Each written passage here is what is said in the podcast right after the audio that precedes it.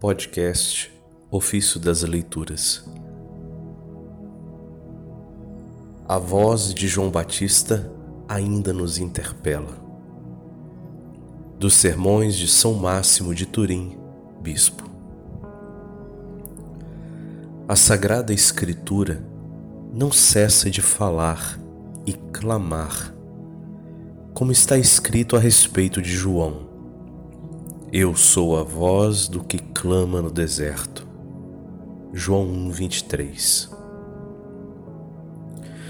João não falava apenas naquele tempo ao anunciar o Senhor e Salvador aos fariseus, dizendo: Preparai o caminho do Senhor tornai retas as veredas do nosso Deus.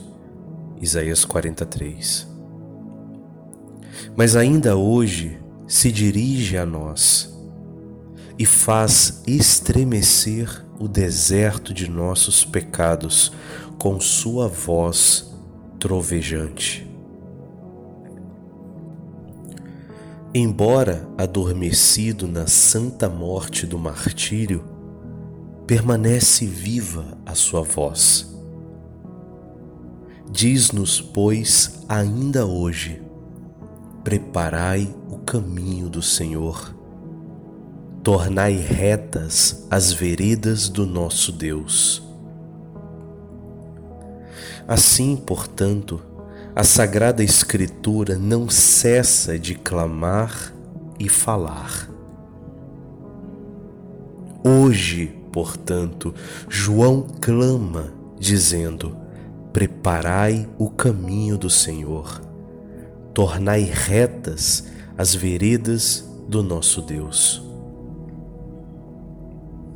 Manda-nos, pois, preparar um caminho para o Senhor, isto é, não o leito de uma estrada, mas a pureza da fé. O Senhor não caminha por uma estrada terrena, mas pelo íntimo das almas. Vejamos como João, que nos manda preparar um caminho para o Senhor, preparou ele próprio o caminho do Salvador.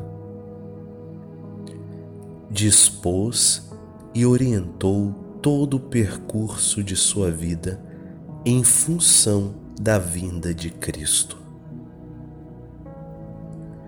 foi certamente amigo do jejum, humilde, pobre e casto.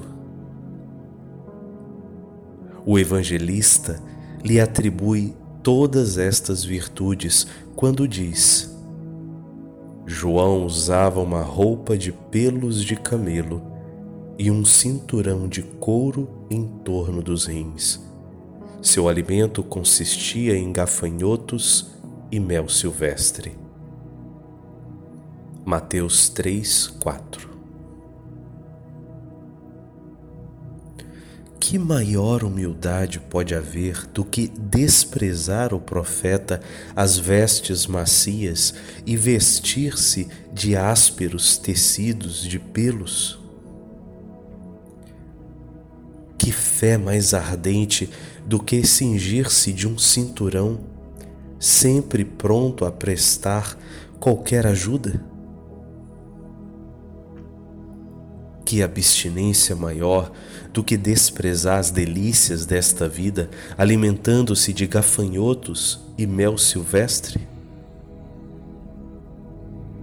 Penso que todas essas coisas que usava o profeta eram em si mesmas uma profecia.